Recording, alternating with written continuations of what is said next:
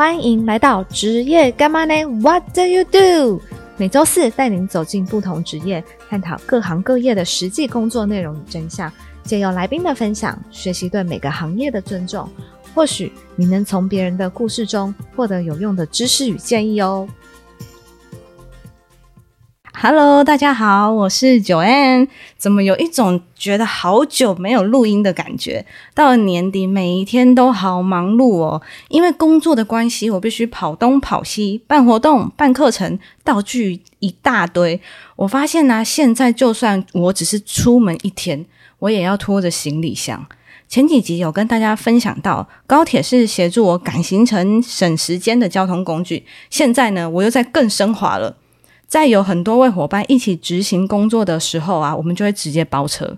那最近我们很常合作的司机，平常是在开 Uber 的。那今天啊，我们就来访访 Uber 司机这个职业，带大家一窥 Uber 司机到底好不好做。首先，我们就先欢迎我们今天的大来宾 Uber 司机 Daniel。Hello，大家好，我是 Daniel。Daniel，请问一下，你担任 Uber 司机多久了？我做 Uber 司机，如果不包含前期要考证照啊，就是驾照、执照那些，真正开始开车，拿到执照开始可以上路，大概两年左右。两年左右。。对，两年。诶，所以你的意思是说，如果要开 Uber 的话，是需要另外考证照的？对，没错，就是 Uber 刚进来的时候，其实 Uber 是没有合法的嘛。嗯然后他后来就是交通部把它并成多元计程车，嗯，所以要开 Uber 的人都要像一般我们看到的小黄一样，就是像你去搭小黄，你不是都会看到那个小黄车上有放一张蓝色的对对对，吗？它的大头照啊，然后还有什么哪一个县政府、哪一个市政府的警察局派发的那个是那个叫做职业登记证，你也要必须考那个，然后你才能成为一个合格的计程车驾驶。那那个会难考吗？其实是背题库，因为它有分两种嘛，一种是呃第一大题是机械常识，嗯，第二大题是地理常识。机械常识其实还好，机械常识就跟我们一般考驾照，然后我们需要写的一些也有分两种嘛，一个是法规，一个是机械常识。那机械常识其实都是差不多，就是对于车子的一些理解。构造等等之，哦对对对比较困难的是地理常识。嗯地理常识就是比如说像我，我一开始考桃园的，嗯，桃园的镇，然后他就会因为考桃园的镇的话，你可以在台北、新北、桃园、新竹，台北、桃园、新北、新竹就是四个县市，北北基桃竹，北北基桃竹。嗯、对，这五个县市营业，所以他就会问你北北基桃竹的一些地理地理相关，哇，就比如说会问你台北车站在哪一条路上，哪一间国小在什么路上，然后你要去什么呃移民署啊，是在哪个路上，你要走什么路线去啊，什么之类，他会考这样子，好难哦。听起来很难没有错，可是他有题库，其实用背的就好了。哦了解。对对对对对，而且它比较方便的是，比如说像我一开始考桃园的，那它桃园的出题的比重就会比较多。OK，就比如说，总共假如总共考五十题，嗯它可能有三十题都是桃园的。哦，对，因为你是考桃园的嘛，对对对对对，所以它考桃园的比重就会比较多。那其他的可能就是占呃百分之五趴、五趴、十趴等等之类的这样子才去分。哦。那如果说你考台北市的呢，你可以在桃园开吗？可以，台北市的话就是差别是在呃没有新竹，就是一样北北基桃园跟宜兰。哦，所以你在哪一个县市考，它是有分派区域的。，对，就是你想象一下，你脑中有一个台湾地图，嗯，然后它就是看你考那个点，然后它周遭的那个城市你都可以开。哦，周遭可能三到四个城市对对对对对对对。然后台北就是双北跟基隆比较特别，是因为它是统称大台北地区嘛。嗯，所以你如果考双北加基隆的话，都都是一样，北北基桃园宜兰。OK OK，对对对对对对了解哇，也是挺复杂的。那所以说你在处你考桃园的嘛，所以你可以开北北基桃跟桃园跟新竹，对所以你可以在这这几个县市里面接客。对，我可以接客。好，听起来有点奇怪。没错你可以接客。那比如说桃园的人，他你接了嘛？嗯，但是他说他要去台南好了，这样你可以吗？可以啊，没有问题。它主要的营业区域就是等于说你在哪里让客人上车，哦，下车地点我们不管。他如果今天我从台北市政府接到一个客人，他去垦丁，他他愿意做 Uber 去垦丁，我也是很欢迎了。OK，对，他载我载他到垦丁没有问题，我放他下车之后，我不能再垦丁载客人，让客人上车。哦。哈，就看上车的地点对，他是。看上车地点，那这样不会很亏吗？对司机来讲，就是心态问题啦。如果是我的话，像呃，我目前接过最远的是从三重到竹北，三重到竹北？对，三重是到竹北。昨天吗？没有没有没有，不是不是不是，那个是差不多半呃十二点左右，OK，晚上十二点左右，然后我就送去之后，有些人就觉得说啊，你这样空车回来很浪费啊，什么。自己的心态比较重要啊，因为我就觉得我开车过去，然后我可以慢慢晃啊，我可以看一下那个时间有什么宵夜，在竹北有什么宵夜有名的，我顺便去吃一下嘛，对不对？带着一个玩的心情。对对对对对，当然呃，这是我的心态啦，嗯哼对啊了解。没错没错。那你当时为什么会想要开 Uber？当时其实是因为我从澳洲回来，嗯那从澳洲回来之后，我大概也差不多两年多前回来，嗯，接近三年吧。那回来之后，好巧不巧遇到疫情，哦，你是那个时候回来的，然后遇到疫情之后，我也不敢出去外面找工作，因为就觉得说我要跟人群接触，然后那时候回来的时候。呃，不敢找工作啊，然后就只好在家里，因为家里开间小工厂，在家里帮忙。嗯哼，想着说，那我之后要做什么，我就来考考看好了，嗯。因为感觉真蛮好玩的。可是如果 Uber 不是会接触更多人群吗？对，所以那段时间我没有跑，哦，就我是等疫情。和缓一点之后我才敢出去跑。对啊，那你考完之后，你当了 Uber，你觉得到现在目前嗯都还喜欢吗？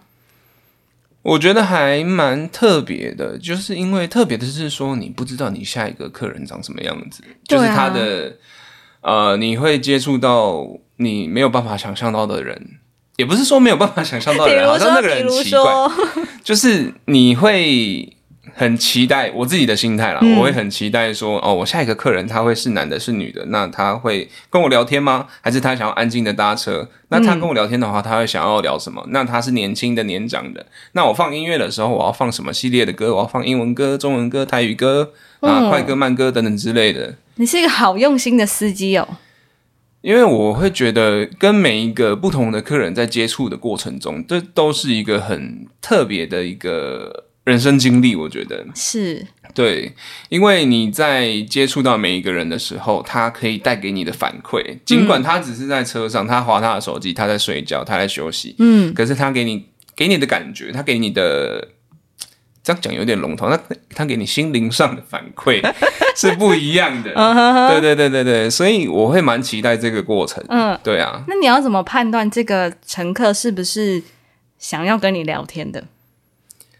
你会主动先开话题吗？不，会，你就等他开。，对我会等他，他如果想聊天，喜欢聊天的人，他一般都会自己开开口跟跟你要聊天嘛，因为像我自己搭 Uber 搭建车，嗯，我就是不不会聊天的那种人，哦所以我上车我也不喜欢司机想要硬找我聊天，，OK，因为你也知道有些。呃，小黄司机啊，他可能比较热爱政治啊，对。或者是他想要聊跟你聊点时事啊，嗯，对，然后这种东西又很主观，所以我就是上车的时候，我都想要自己休息。那。我自己作为乘客这样子，所以我当司机的时候，我也我也会觉得说，哦，可能有些乘客他上课他想要休息，他可能很累了，他想要好好沉淀一下自己，或者说他等一下还有应酬，他想要放松一下。嗯，好，那我就不要打扰他，那音乐也不要开太大声，就一个适量的音量，让他可以休息这样子。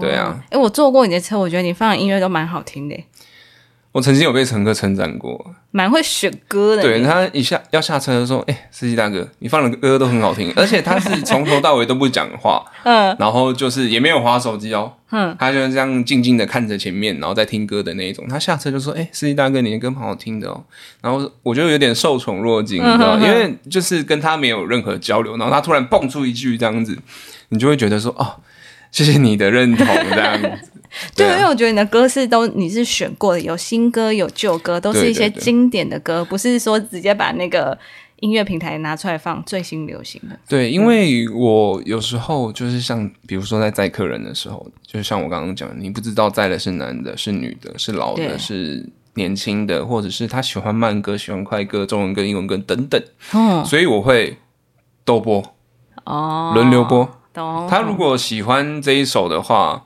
就是他有可能跟着唱。好，嗯那我在就是过程中可能就知道哦，他喜欢英文歌的慢歌。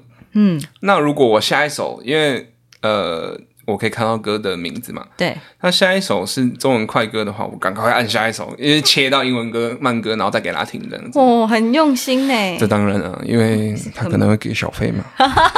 哦，懂了，懂了，懂了。对啊，我们服务至上，好不好懂懂懂，对对对有有极致服务，极致服务。？OK，那你刚刚有提到那个多元计程车啊，所以我想要问你一下，计程车、Uber、多元计程车它们的差别是什么？嗯，差别最大的其实就是像计程车，计程车就是我们一般说的小黄，对，就是有烤漆烤成黄色的，然后它有一个空车灯，有没有？哦就是你在路边拦车，如果看到它空车灯亮着，你可以就可以对对对，你可以挥挥手，它可以过来。嗯，最大的差别就是这个。我们一般多元计程车的话，我们没有烤漆嘛，对我，们是一般自己的自己的用的也是白色、黑色等等之类的。那它就不能路招，哦，对，你在路边拦的话，它不能接你，因为我们没有那个跳表嘛，就是。呃，每跑，比如说跑几百公尺，它会跳一次 B，然后跳五块、跳十块、跳五块、跳五块、跳五块，那个对。就是像一般计程车上面会有的那个，对，我们没有装那个东西，哦，所以我们不能，路边拦，对对对对，因为你没有一个收费的依据啊，理解理解。对对对，没错，最大的差别其实是这一个，哎，可是我曾用那个五五六八八轿车，是。然后他就问我说，你要计程车还是多元计程车？对，那如果他来多元计程车，嗯。就表示它上面有装跳表，对不对？嗯，如果你因为现在大家都很多用 App 去叫车嘛，对，会锁定地址。那对 App 叫车的时候，你必须先输入你的下车地点跟你的上车地点，嗯。那系统就会先预估，不管是五六八八什么一七三啊，或者是 Uber 或是 Line Taxi 等等之类的，嗯。它都会先预估你的车资，，OK，然后用那个车资下去收费，哦，所以预先叫车的都会是用这样的收费方式，嗯，对啊。理解。好，所以就是主要是插在那个有没有跳表机器然后大家说 Uber 很容易会把 Uber 跟多元计程车分开，其实 Uber 是多元计程车的一种。多元计程车是一个统称，它就是统称所有的计程车，不然后是不是黄色的，哦都是多元计程车。对你只要看它的车牌是红字的，T 开头的嗯，taxi 的那个 T 开头的，嗯，它都是多元计程车，那小黄是什么开头？一样是 T，可是它考成黄色。哦，车牌都是 T 开头，只是对颜色不同。应该说，只要是 T 开头的都是计程车。OK 那只是考黄色漆的，它可以在路边招客人。OK 那我们没有考漆的，我们只能透过我们的线上平台叫车这样子。哦，所以多元计程车就是包含 Uber 啊、Line Taxi 啊，这对些都是那都是多元计程车。了解。那你为什么会选择 Uber？会选择 Uber 的原因其实是当初被朋友推坑，有 后悔吗？后悔可能途中有一点啊。他推荐你推坑你的原因是什么？他推坑我的原因是因为他有介绍费可以收，哦，因为我们都会呃车队都会有一个奖励机制嘛，对，就是比如说你带一个你的朋友加入我们车队，然后他在一个月内跑多少趟，你就会有多少奖金。我有种拉下线的感觉。没有那么严重，可是概念差不多。理解对，没有那么严重，可是概念差不多。他那时候跟我讲说，哦，反正你要跑，你就来跑五百啊，我有那个邀请码，你们有输入他的邀请码，然后他就可以获得一笔奖金，我也可以获得一笔奖金。OK，对，我就想说，反正要跑，那何乐不为，多赚一点嘛。嗯嗯嗯嗯，对啊，所以我后来就选择 Uber，而且 Uber 有个好处是它，呃，在观光客，嗯，就是当当初还没有疫情的时候，是。观光客的使用量会特别多，哦。因为 Uber 是算全是世界对对国际平台嘛，所以它对于说你说像在台湾国内本地使用的 Line Taxi 啊，或是五五六八八、五一七八、一七三等等，它都只有台湾人本才人会用的。本身用比较多。哦，对对，然后观光客也有好处，就是比较大方，小费比较多，比较大方，它懂比较大方一点，，台湾人给的会常给小费吗？其实还蛮多的，啊，真的哦，真的还蛮多的。那还不错啊。而且就是有些人是看起来就是你会觉得他不会给小费，但他会可是下车之后他就哇，你有一个收到惊喜大礼包的感觉。真的哦。对啊，对啊，对啊。像我曾经载过一一位，他看起来像是一间那种小工厂的老板娘。嗯哼哼。然后她要去做头发。嗯。然后我就载她去，总路程大概路程大概三公里而已。嗯。然后我的车子大约一百出头块而已。嗯，OK，这都这都小事，因为正常嘛，我不太会拒单啊。就是有些人会说，哦，太短的我不接，不接。对，可是我就觉得那都是一个体验，所以我都会接。OK，他下车之后，然后我大概过五分钟，我就看到我的车子一百多块，他给我两百块小费。另外给两百，另外给两百两百块小费，我就觉得哇，老板娘真好，真的。你回去的时候要不要叫车？我可以在那边等你。真的，这样很好。对啊，对啊，对啊，就有一种很惊喜的感觉，因为你没有想过他会给小费之外，或者是说你有想到你会期待他会给小费，对你没有想到他会给这么多，对比他实际搭的车资还多，对，没有错，没有错，真的不错。哎，那你刚刚有提到车队是什么意思？车队，车队其实就是，嗯，这应该从计程车的整个流程来讲，嗯，我们要开一台计程车，当然你要一台车，对，然后我们车子的车牌是不是要挂红字的，然后 T 开头的，对，这个车牌是计程车行，嗯，车行来提供的。就是你在路上可能会看到某某车行啊，租赁计程租赁计程车啊，然后门口停好几台这样，那种车行，OK，他租给你这个车牌，嗯，所以你每个月要给他靠行费，OK，那个靠行费就等于说你跟他租这个车牌的钱，哦，对对对对对，因为那个车牌是属于他的，他的名额，车行的名额，然后你跟他自己的名额，对对对，他可以，他的政府没，就是他会有固定你根据你的车行的人数多寡，然后去分配你。在计程车的车牌名额会有多少？嗯嗯嗯，对。那我们有了车牌，有了车，理论上就可以跑了吗？我们还要找车队。车队的意思就是 Uber，就是 Line Taxi，就是五五六八八。哦，这个就叫做他们就是车队，大都会车队。OK，对。所以这个奖励金就有点像是 Uber 发的。对，没有错，没有错。OK，理解。是。好。诶，那你刚刚有说，就是成为一个 Uber 司机是要考营业登记证，然后车牌还要申请。对啊，没有错。还需要做什么吗？还要考职业驾照。还要考职业驾照哦。对，一般我们去考的都是呃自用小客车的驾照嘛。对。当然，如果你小自用小客车，你可以开小货车。那如果你要开大货车就是比如说三三吨，我们俗称讲三吨半，嗯的那种货车，嗯以上，你还要考那个营业用货车的驾照。那我们要考的就是这个，因为我们不是自用，我们是营业用，嗯，我们算是计程车，算是营业用车，嗯，只是我们不是载货，我们是载人，人也是一种货。是大货还是小货这样？呃，对。哦，所以还要考一个职业驾照，职业驾照，嗯，然后营业登记证，职业登记证，职业登记证，对，然后还要租赁车牌，对对对，就可以上路了，就可以上路了，就可以上路。OK，啊，当然你要申请一个车队。哦，还要一个车哦，对对，就是 Line Taxi 或 Uber，对，就等于说那个车队把单子转接给你嘛，你才有客人来源呢。嗯，对不对？因为我们多元计程车不能入照啊，是是是，我们只能依靠车队来给我们呃客人的资讯，这样子。好，对。那你觉得身为一个 Uber 司机，嗯，除了开车技术好之外，最重要的能力是什么？耐心。怎么说？感觉很多小秘密。怎么了？因为呃，大家也知道，计程车是一个。很长时间会在路上，在外面的一个职业。嗯，那你在路上会遇到的状况会很不一样。是你一天可能会遇到好几次的三宝。哦，对。但是由于我个人呢，我会秉持着我职业驾驶的素养。嗯，所以我不跟他们计较。嗯，而而且我会觉得说，如果我今天车上载的客人。那我的客人，假如是你自己的话，你你在你的司机，然后遇到三宝，然后就在那边飙脏话，嗯，然后开很快，横冲直撞，你会你会不会害怕？会，所以我自己也会害怕，我就不想当这样的人了。所以我觉得耐心很重要。我一说真的是，我一开始我自己开，因为我开车时间其实也算蛮长的，嗯哼。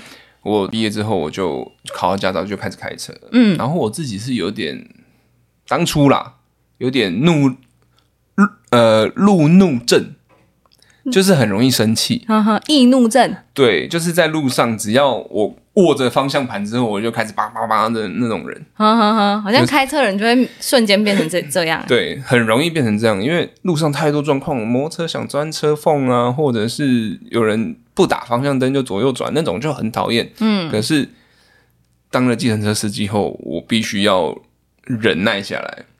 嗯，对，我觉得，所以我觉得耐心是很重要的。真的真的，我有一种我有搭过那种计程车，一直碎碎念，一直碎碎念的。我我常跟我朋友讲，开计程车我觉得是一种修炼。我觉得人活着就是一种修炼。对，我就是我开久了，我到最后我可能过两年我就出家了。对，事事都不再有任何的干扰的。真的真的会碰到的状况太多，而且是不可预期的。对啊，你怎么知道？哦，你开一开顺顺的开，然后突然右边小巷子冲一台摩托车出来，嗯，你要按他喇叭吗？还是你要骂他两句？对不对？你就踩刹车就好了嘛。只能忍耐。就只能忍耐啊，那没有办法，真的是一种修行啊。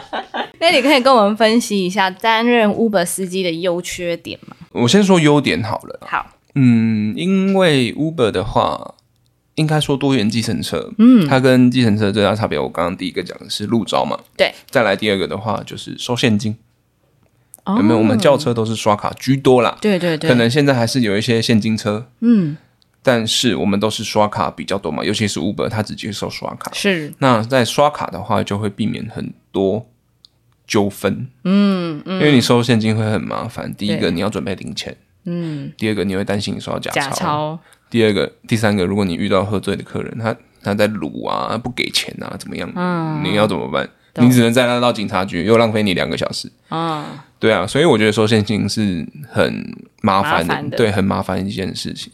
那我觉得这是优点，嗯，缺点的话就是 Uber 的抽成比较重，嗯，像 Like Taxi 啊，像五五六八八、五一七八，或是其他的一些平台 Yoxi 等等之类的，嗯，它的多元计程车抽成，我目前知道了，可能有变，我不确定。我目前知道的大概都是百分之十，百分之十总车资的百分之十，对，没错没错，嗯，但是 Uber 抽百分之二十五，这么重，对。就等于说，你如果车子一百块，你只有七十五块是你的，对，没有错。那你们为什么愿意还持续？因为，嗯，Uber 在多元计程车来讲的话，它算是台湾第一个平台。OK，客量比较多，对它的市占率比较高，使用它的量比较高。虽然这一两年来，因为价格的问题，大家都打价格战嘛，对，Like Taxi 也很便宜啊，三三不五十送折价券，折五十折一百等等，甚至你还可以免费搭乘。嗯，对。可是，在 Uber 来讲的话，它始终有它的市占率在。是，对我常常也会，我我也会问客人说：“哎，你为什么会想要搭 Uber？” 嗯，客人就跟我说，就跟我说。他觉得 Uber 司机的素质比较好。OK，对，因为 Uber，嗯，它是第一批的轿车平台嘛，嗯，所以当初会用 U，呃，会加入 Uber 的司机都是用自己的车，嗯，比较没有那种租车来跑的问题，嗯嗯，那会用自己的车就会比较爱护嘛，哦，对，因为毕竟是自己的，对，有时候我们去搭一般计程车的时候，我们在车上可能会看。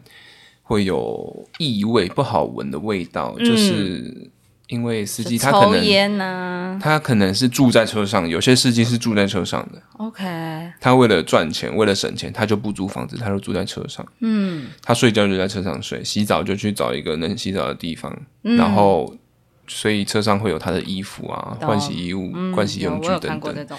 对，那车上的。整洁度了，嗯，或是说那个味道部分就会比较重一点，对，没有那么好。那但是因为 Uber 来讲的话，Uber 司机车子都是自己的，对，所以他会比较注重。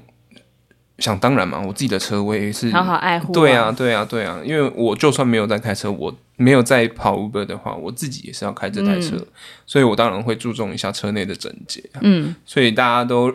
相较之下，认为说 Uber 的司机的素质比较好，或者说车辆的素质会比较好。了解，因为 Uber 它有要求车子的年限。哦，真的？对，它要求几年？像在台北的话，他要要求在五年内的新车，那如果超过五年怎么办？我不知道，我还没超过，我超过再跟你讲。好好好好，我可能再买一台新的哦，天哪，我这样干开玩笑吗？我开玩笑的。好，那你超过的时候再跟我讲，因为我想说，哦，那如果六年的话，那个车怎么办？对，其实我自己也有也有在考虑这个问题。嗯，因为这样子的话，就像你讲甘美和，真的有办法这样子换车吗？那我们接到下一题好了，好，开 Uber 的薪水好吗？足以换一台车吗？首先也是要看车了，看车子的消耗。嗯，因为当然我们开计程车，我们车子是我们的资产嘛，对，那它会有一些耗材，比如说我要换轮胎，我要换机油，嗯，然后或者是检查什么其他的一些保养，对等等之类的。尤其你长时间在路上跑，你的里程里程数是累积非常快的。嗯嗯，我有个朋友，他跑了三年，然后他的里程就十五万了。哇，然后我是比较混的啦，嗯，我两年跑了五万，落差蛮大的，对，，落差蛮大的。那但是这也是一个成本啊。我要说的是保养啊，或是说更换一些耗材也是一个成本。当然，那呃，当然还有油钱，加油。那你在路上也会看到很多特斯拉，对，就是纯电车，有没有？嗯，觉得哇，这好帅哦，用特斯拉来跑。那当然，如果你自己家里有充电桩的话，就算了。嗯，要不然他去外面那些超充站，现在也是要开始收费。哦，对他充电也是要钱。嗯哼。那薪水的话，我们平均呃，以目前疫情的情况来讲好了啦。嗯。当然，疫情前我们就不讨论，因为那个可能最近几年是回不去的。嗯。关于国外观光客来台的部分，可能没有那么多。嗯。OK，因为 Uber 是吃观光客比较多。嗯嗯。我们通常会用时薪下去算。嗯，就是比如说，假如我现在跑了三个小时，然后收入大概九百块，我就说哦，我就会平均下来，我的时薪是三百。OK，对所以你们大大略抓一个估值是这样子，对，那平日的话，礼拜一到礼拜五，当然除非你的嗯运气很好，嗯。你都可以接到一些长单、一些肥单，要不然的话，平均的薪水值大概都是两百五到三百，或是三百五这样子。礼拜一平日，礼拜一到礼拜四。OK，对。那礼拜五、礼拜六、礼拜天，那就很不一定了。嗯，因为计程车这种东西嘛，你要看天气，你有没有下雨？下雨。会比较多，对，或是冷不冷，对不对？冷的话，他就不走路啦，大家就也不搭公车，也不搭捷运，就赶快。我一出门我就想上车窝着，对对对。我不想要吹到风。嗯，对，所以这都会影响说，就是关于计程车司机他的收入。我自己啦，嗯。我自己因为我都跑晚上比较多，嗯，那礼拜五、礼拜六、礼拜天的晚上的话，平均薪资时薪，因为我们都用时薪下去算嘛，是五六日的平均时薪，我自己大约会在四百到六百之间，不一定，哦，不等，懂，真的是不一定，定。因为有时候，比如说我从嗯、呃台北市信义区那边，我上客人交车，我上车开，他的目的地是一个比较偏远的地方，比如说基隆。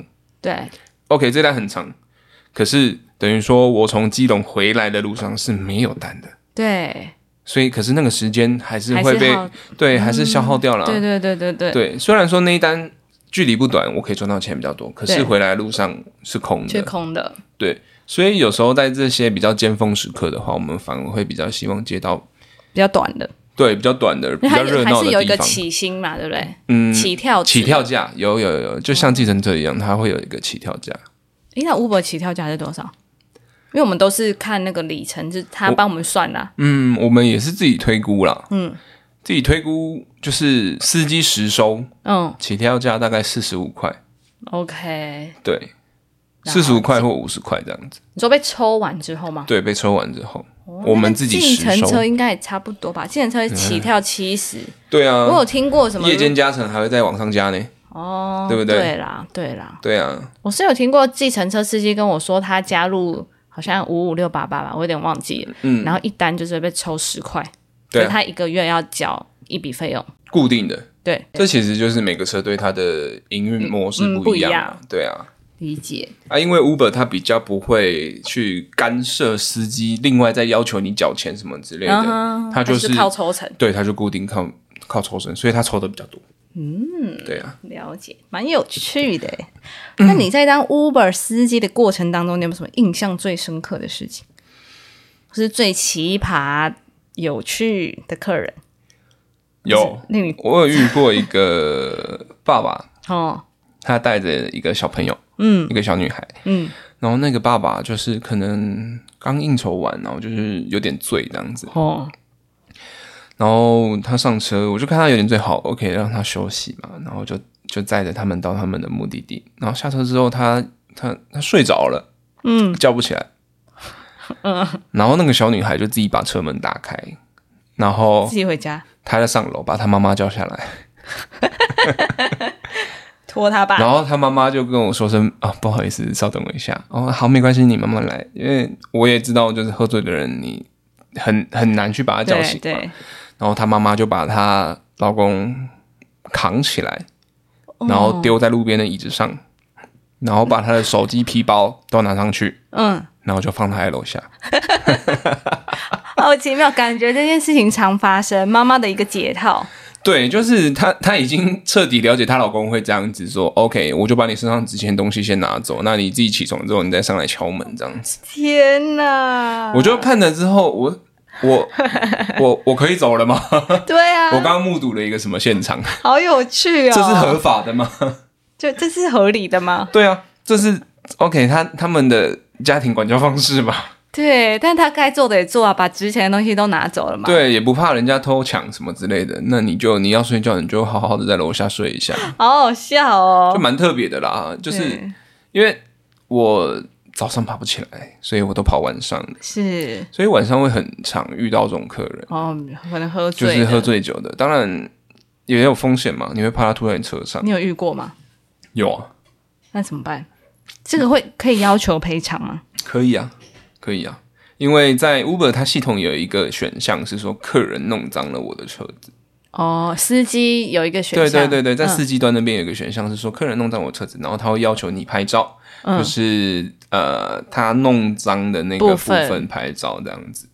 那具体我不确定他会根据弄脏嗯，的区块大小或是程度，嗯然后去做赔偿。嗯，然后我那个状况是我在呃一对男女，他看起来不像情侣啦，嗯可能就是好朋友，然后出去喝酒这样子。然后上车，他们也两个也聊天聊得很正常。然后后来那个女生就跟那个男的说，她有点想吐。哦，然后我就听到这句话，我就 你有立刻拿出袋子吗？我没带，我那天没有带垃圾袋。然后你怎么办？我就听听那个男的想说什么，那男的就从他的包包里面找出一个袋子，OK，我说你很棒，真的哦，我就想说你很棒，然后他就把那个袋子给那个女生，然后抽了，因为我车上有卫生纸，是。就抽了一张几张卫生纸，先放袋子里面，可以如果吐的话可以吸那个水嘛。对，OK，就拿给他，然后我就开，就边开，然后就听到那个女生有那种呕吐声，哦，然后我就看了一下我车内的后照镜，然后就看着他哦，然后就、呃。他有没有吐准？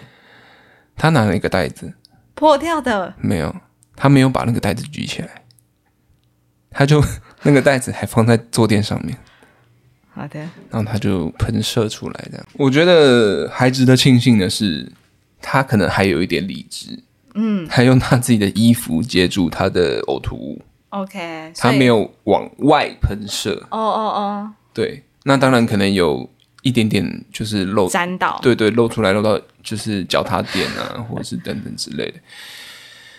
我就先停路边，然后先下车叹了口气。先冷静一下，自己先冷静一下。对我就告诉我自己，我是在修炼，我不可以跟客人发脾气。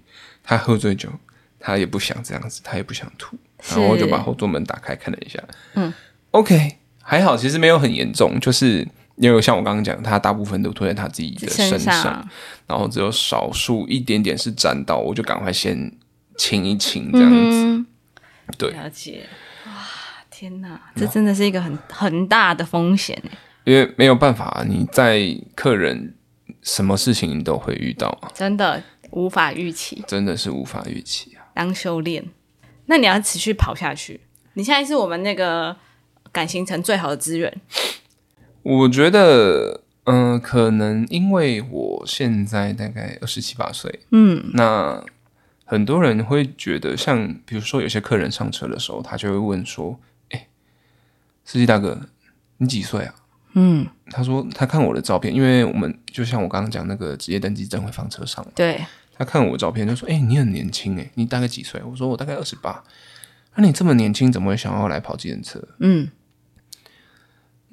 然后他说：“你怎么不去外面找一个工作这样子？”嗯，那我就，可是我自己的想法，我会觉得说，计程车也是一种工作啊。对，像我身边认识很多朋友，以前很多同学，他的爸爸或是妈妈也是开计程车的，他也是拉拔了很多计程车这个职业，也是拉拔很多家庭长大的一个职业。对啊，它是一个正当合理的职对，业。它是一个正当，当然在呃薪资稳定性来讲来讲的话，可能没有那么的稳定，尤其像是像现在遇到疫情，嗯遇到疫情，我们的收入一定是会有影响，少很多不要不要说没有影响，那都是骗人的，一定有影响。嗯，那没有客人啊。对或多大家不敢出门，谁要叫车？那但是我觉得这是一个，因为我很喜欢人跟人互动之间的一个乐趣。嗯，因为你跟每个人相处，你会产生的一些能量会不一样。嗯这样讲很抽象，可是是真的。你跟一个陌生人在讲讲话的时候，尤其你跟他必须要同处在一个空间里面一段时间，一段时间，然后他又想聊天的话，嗯，你就给得跟他聊天。那这在在聊天的过程中，你会体会到很多每个人不同的想法。嗯嗯嗯，所以我觉得建车的乐趣是这样子。那当然，缺点就是像我讲的，他的收入不稳定，嗯，再来他很容易会有职业伤害。哦，就坐太久，对，因为我们整计程车司机，如果你营业八个小时、十个小时，你几乎整天都要坐坐在那个驾驶座上面。嗯，所以你常常会看到，有时候路边会停那个计程车司机下来，在伸展筋骨啊 什么的，因为那个真的很累。尤其像，尤其像手腕，有时候开车开久了，你手腕你在转方向盘会转久了，对你手会很酸。然后有些我看有些计程车司机开一开还要回家贴腰部啊，啊或者去看医生什么的。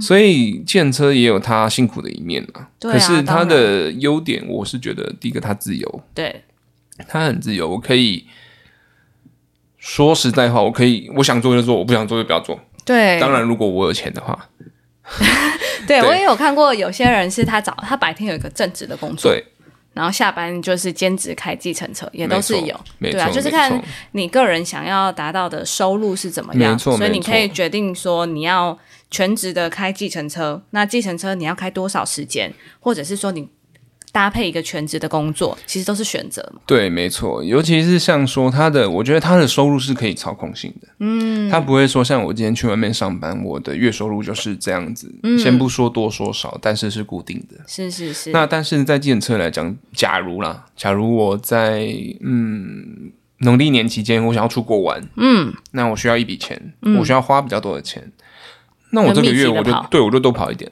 OK，我先把它存下来嘛。懂懂懂，那再第二个好处就是我不用排假啊，哦，对不对？一般在外面上班，你还要排假对你还要跟主管请特休啊，你要安还要看人，家脸色，主管还会问你说哈，你要请这么多天，嗯，对不对？那不用啊，我不用排假，我跟谁排？呃，对对这个就是也是一个好处，对啊，，这是一个好处啊。再来的话就是。因为他自由，所以说，比如说家人有一些状况，OK，可以及时的，对你紧急需要帮助的时候，你可以及时的出现，而且你有车，你很方便，这样。真的哎，对啊，有车真的很方便哎，没错，然后再来就是可以协助一些好朋友啊，如果他们需要去比较其他县市办活动的话，可以去载他们这我样。本人嘛，我们昨天才从新竹回来，接，下来要去宜兰，这都是一个感谢有您，人生的体验，是是是是是，善开心哉吗？好哦，那接下来我想问一些，你可以跟我们分享一些关于 Uber 或者是计程车的冷冷知识吗？冷知识哦，对，像我就有听到一个，就是呃，职业登记证上面的有效日期是司机的生日。对，没有错，就是在我们呃其他朋友可以可能可以下次搭计程车的时候可以注意一下。我们车上有那个我们刚刚讲的蓝色的那那张嘛，那它上面会有司机的大头贴，还有一个有效日期。对，那有效日期的月份啊，月月份。份、月份跟日，嗯，这两个加起来会是司机的生生日啊，就是会是他当天。对，它其实主要的目的是让你提醒说，因为我们每一年都要在我们生日的前后一个月，嗯去审验我们的职业登记证，嗯你要去回去你当初核发这个职业登记证给你的单位去审验。那比如说我转每到一年哦每一年都要，，OK，比如说我转到新北市的，那我就要去新北市的交通大队。嗯每一年我生日前后，我都要拿我的那两张证，然后去给他看。他会看说你的证有没有破损，嗯。或是有没有弄脏，或是你自己涂改，嗯。因为怕他拿来做一些违法的事情嘛。你涂改就不是你本人的资讯啦，哦，对。理解，所以他会去每一年都会去审验说你有没有做这样子的呃作为。那如果有的话，那当然第一个会要求你要换换发新的。嗯。破损的话要换发新的，那涂改的话换发新的，嗯。那可能会有相对应的罚款。，OK，对，，因为这个算是伪造文件的一种。嗯哼哼，对，那没有的话就继续沿呃，用对对对对，他就是没有的话，他背面会盖个章哦，你今年来过了，然后盖个章。，OK，对，没有错，没有理错。解。那还有吗？嗯，还有的话就是，其实不止多元计程车啦，就是计程车这个行业，很多人都会觉得说，像我现在开多元计程车，我开 Uber，那我的车能不能借别人用？因为它没有烤烤漆嘛，没有烤成对啊。黄色，它还是一般的车的颜色。那我的车可不可以借别人用？不行，为什么？因为这台车是挂在我的司机，司机是我的嗯这个名字，呃营业用这样，对，它是营业用，它不能给，比如说哦，比如说我爸爸想要开它去买菜，他想要开它早上去拜拜，不行没有办法。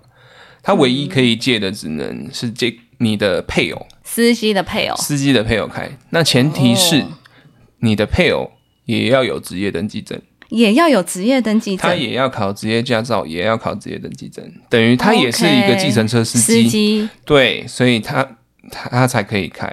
哦，理解。对，难怪我每次我们要出去办活动的时候，你在那边说很累的时候，我就说没关系，啊，我来开，你都会说不行。我以为你只是单纯想拒绝我，没想到是因为有法规啊。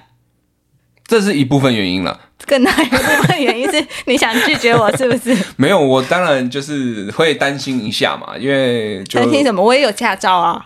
不是，它是我的身材工具啦哦也是啊合理啊合理啦对不对？我靠它为生，如果它真的有个闪失，我要怎么办？不能对我有一点信任感嘛？虽然我都不太信任我自己了。这个不好说嘛，对不对？那当然，我们有一个更好的理由，就是哎，不行啦，我这个是营业车，我不能借给别人开嘛是，个坏东西。哦所以我们就平平安安的度过这个话题了。好哦，那最后啊我想要问一下，你有没有一些建议可以给也想要成为 Uber 司机的朋友？嗯，其实我有加入很多脸书社团啊，嗯或是 Line 的群组，就是在因为其实 Uber 司机很多种群组，大家平常会分享一些路况，路况，嗯，对，就是呃哪一条路上现在有警察有架三脚架啊，哪一条路在施工啊，或是哪一条路有车祸啊，就是大家避开，不要走那边，不要浪费时间哦的一个提醒的群组。嗯那脸书的社团的话比较多，大多是会大家会分享一些有趣的事情，嗯，就是比如说你会遇到什么样的客人？对，万圣节有客人拿糖果给你啊，或者是说 圣诞节又怎么样，有人还有人送了一瓶酒给司机啊，哇，等等之类的，那都是一些趣事啊。然后也会有很多人在上面问说：“哎，不好意思，各位大哥，我现在想加入那个多元计程车，那请问我现在要怎么做？”这样子，其实哦一直以来都很多人想加入，尤其是。多元计程车对于年轻人算是一种吸引。第一个，它不用烤漆烤成黄色的；真的，再来，它的上下班的时间是不固定的，你可以选择当兼职嗯用。嗯嗯，所以很多年轻人，或是说甚至呃大学刚毕业，他就想做这个，嗯，他当做他的兼职用，就跟现在在跑 Uber Eats 是一样的道理。对，对，那我会想要说的是，它其实蛮辛苦的，嗯，因为你必须要我刚刚讲的有耐心之外，你要度过很多你自己的时间。啊、因为司机是孤独的，司机是孤独的。尽管你有乘客，乘客不跟你聊天，你也还是孤独的。因为啊，当然有乘客聊天那另当别论嘛。如果没有的话，你就是自己一个人在车上，嗯然后你要绕，你要去想，你要去想规划你的路线。哦，我现在要去哪里等单会比较多，才会有客人叫车等等之类的。懂懂懂，那都是一个孤独的修炼，你知道吗？是是是是是，所以，如果你是一个静不下来的人，你会很想要跟人家聊天的人，哦，可能会发疯哦。对，因为你真的是你必须得很安静的坐在那里，你要跟谁聊天？车上你只有你自己一个人啊。嗯，对啊，对，倒是没想过这个问题耶。对啊。再来的话，就是它的前期投入会比较大，因为首先你有一台车。车，那当然，如果你的家境优渥，然后可以提供你一台车的话，那另当别论。嗯，不过如果你家境优渥的话，你还来跑 Uber 干嘛？可以赚更多钱啊。你可以好，你可以赚更多的钱。对，对啊，因为它算是呃跟 Uber Eats 比较差别比较大。Uber Eats 我们只要摩托车就好了。对，摩托车其实相对来讲成本没有那么高。门槛没那么高。对，所以我也听过很多年轻人，他们就是跟家里说：“哎、我想去跑 Uber，嗯可不可以帮我买一台车？”然后他根本没有要去跑 Uber，他只是想要一台车。OK OK，也是一个买车的借口。对，这是一个买车的借口。当然，买车是一笔钱啊，对后续的保养啊、花费啊，就是维修等等，那又是一笔钱。所以大家可能要衡量一下自己的呃口袋深度，然后还有包含说你自己，嗯、我觉得有规划啦，先有规划，你预计你一个礼拜要跑多少个小时，那你的薪资大概会到哪里？有没有办法打平，或是说增加你的收入？嗯，因为你增呃，你跑 Uber 增加收入的同时，你也增加你的成本开销。对，对你，当然你加油、你换轮胎、换油、保养，或者是你自己一个人在外面你吃饭，嗯，吃饭也是一个问题啊。你平常大学生刚毕业，我可以回家吃，那没有问题。可是你自己一个人在外面开车，那你吃，你也不能说、哦我可以去找一个很便宜的、很便宜的东西吃，嗯，因为你会开到哪里你不知道不。知道。对哦你只能就地附近，你真的肚子饿，你就地附近随便找个便利商店买个面包吃。很多司机都是这样子，OK，这些都是需要考虑的。哇哦，谢谢 Daniel 的分享。其实要成为一位 Uber 司机或是计程车司机，真的很不容易耶。除了最一刚开始，你必须要考证照，你必须要有营业登记，你必须要拥有一台车，这些门槛其实都非常的高。你在开车的过程中，你还必须要去接受那个孤独，你必须要懂得怎么样如何与自己相处，也时常会发生，会面临一些你从来没有想过会发生的问题，这些都是必须要靠司机的经验，还有你要如何去解决问题、面对问题，我觉得这些都非常的不容易耶。今天非常感谢 Daniel 跟我们分享这么多关于 Uber 司机的大小事。那我相信有很多听众，你们可能曾经也想过，是不是可以开 Uber 来兼职，或者是把 Uber 司机、计程车这个行业当成是一个全职的工作？那希望今天所提供的内容都对你们会有所帮助。那我们今天节目就差不多告一个段落，我们下集见喽，拜拜。